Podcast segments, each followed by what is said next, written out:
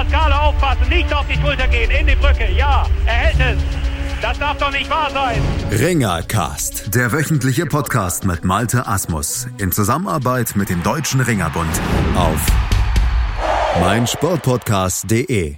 Jetzt stehen sie unumstößlich fest, die beiden Kontrahenten für das Finale um die deutsche Mannschaftsmeisterschaft 2020 im Ring. Der KSV Köllerbach wird also den Titelverteidiger Wackerburghausen herausfordern dürfen. Und damit herzlich willkommen zum Ringercast hier auf meinsportpodcast.de. Wir blicken vor dem Finale aber erstmal nochmal zurück auf das zweite und alles entscheidende Halbfinalwochenende der Ringer Bundesliga. Mein Name ist Malte Asmus und aus der Medienabteilung des Deutschen Ringerbundes ist unser Experte natürlich wieder mit von der Partie Julian Hemmerich. Hallo Julian. Hi. Und wir blicken auf die beiden Kämpfe vom Wochenende zurück. Während Wackerburghausen auch im Rückkampf zu Hause gegen Mainz 88 leichtes Spiel hatte, war es für Köllerbach in Nackenheim dann doch ein recht heißer Tanz geworden. Die Köllerbacher mussten ja einen Rückstand einen Punktrückstand aus dem Vorkampf aufholen und die Entscheidung im Rückkampf, die zog sich dann hin, denn sie fiel erst im allerletzten Duell des Abends im 75 Kilogramm Freistil zwischen Kubilai Kachiki und Altmeister André Schika. Und da hätte Nackenheim im letzten Kampf sogar ein ganz, ganz knapper Sieg gereicht. Ja, muss man sagen, aufgrund der vier Punkte Siege, ähm, da war, war Nackenheim wäre Nackenheim dann einen im Vorteil gewesen. Also Nackenheim hätte sich eine 1-0-Niederlage leisten können. Kubilai Chakichi hätte nur einen 1-0-Sieg gebraucht, um sie weiterzubringen. Hat am Ende nicht ganz gereicht. Der Altmeister André Schicker hat's gerichtet und ja, Köllerbach ist im Finale. Ist im Finale.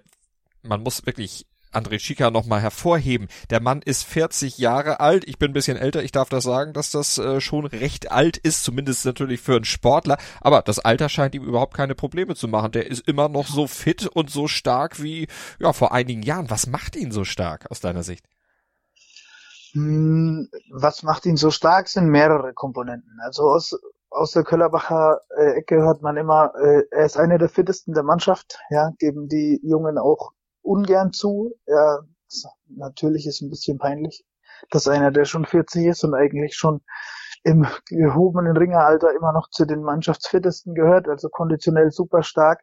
Ähm, und dann wächst er natürlich in solchen Kämpfen über sich hinaus. Er hat das jahrelang gemacht, jahrelang gezeigt, jahrelang bewiesen und ähm, gerade diese Erfahrung spielt dann natürlich in solchen Duellen eine Rolle er hat das einfach schon oft genug durchgemacht, weiß genau, worauf es ankommt. Ja, im letzten Kampf entscheidet oft auch mal der Wille.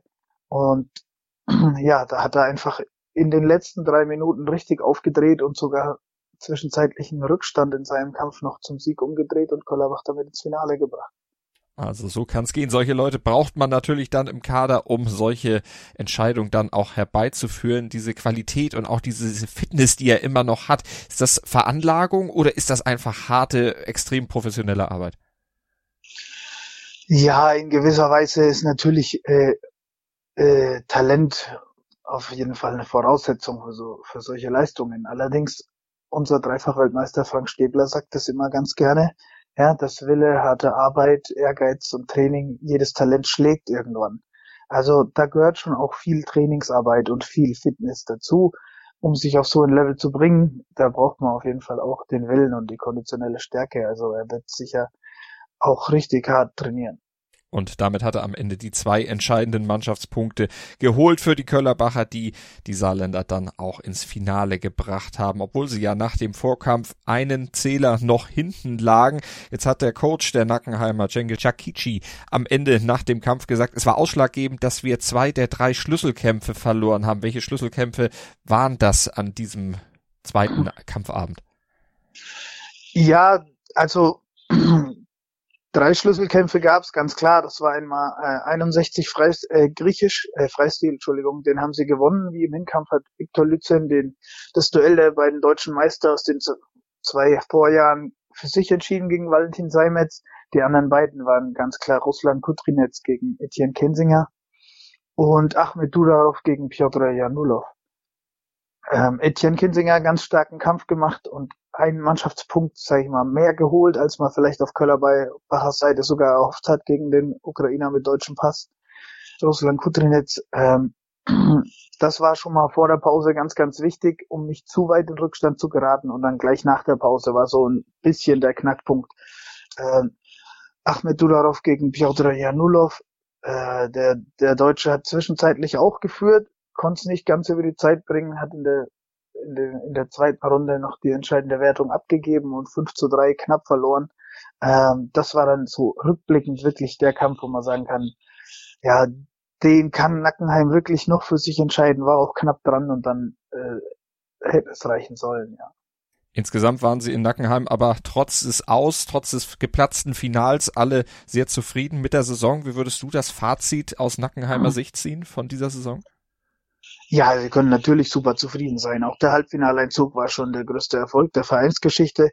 Man war ganz nah dran am Finale, hat dran geschnuppert. Also ich gehe davon aus, dass man hochzufrieden ist in Nackenheim und sich auf die nächste Saison richtig freuen kann. Was kann da dann äh, laufen? Was, was kann da passieren aus deiner Sicht? Beziehungsweise was muss jetzt passieren, damit dieser Erfolg wiederholt werden kann? Vielleicht sogar noch einen Schritt weitergegangen werden kann? Kann man das schon sagen jetzt nach dieser Saison? Ja, ich denke schon. Ähm, klar, das Nackenheimer Problem war immer ein bisschen die 28-Punkte-Regel. Äh, ob sich das groß verbessern wird, wird sich zeigen. Man muss vielleicht schauen, vielleicht kann man bei dem einen oder anderen Sportler äh, Punkte einsparen. Ja, gerade äh, international erfolgreiche Ausländer fallen dann doch schwer ins Gewicht, wie Welt- und Europameister Assisli aus äh, Aserbaidschan. Natürlich ist das ein Vier-Punkte-Garant für Nackenheim, deswegen muss man immer abwägen, ob man ihn dann wirklich ersetzen möchte oder nicht. Ähm, auf jeden Fall muss man schauen, dass man mit dieser 28-Punkte-Regel besser klarkommt dass man keinen Kampf abschenken muss. Auch diesmal musste man wieder mit Islam Koray Chakichi in Eigengewächs zwei Gewichtsklassen höher gegen Timo Badusch aufstellen. Da äh, war von vornherein klar, dass man vier Punkte abgibt. Das muss man schauen, dass man für zur nächsten Saison irgendwie ausmerzen kann. Und dann ist man auch ein ernsthafter Kandidat wieder für tief in die Endrunde. In diesem Jahr dann allerdings Köllerbach im Finale. Wie viel Kraft hat das die Köllerbacher jetzt gekostet? Zwei doch recht enge Kämpfe dann äh, zu bestreiten, während die Burghausener, der nächste Gegner, also der Finalgegner, dann eher durchspaziert ist. Ähm, ich glaube, im Vergleich zu Burghausen ist der Kraft, Kräfteverschleiß jetzt nicht groß unterschiedlich. Burghausen hat ja auch trotzdem beides Mal in Bestbesetzung gerungen, also jetzt niemanden geschont oder, oder rausgelassen.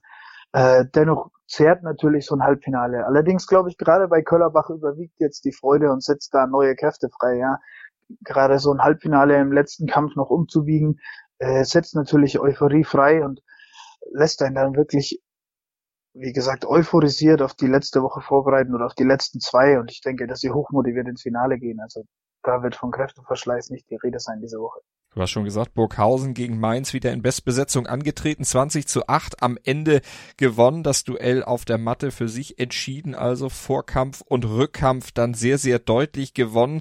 War auch diese volle Kapelle, die sie mit hatten, letztlich der Grund, weshalb es dann auch im Rückkampf so klar war, denn die Mainzer, die haben ja nur zehn Ringerpunkte auf die Matte gebracht insgesamt.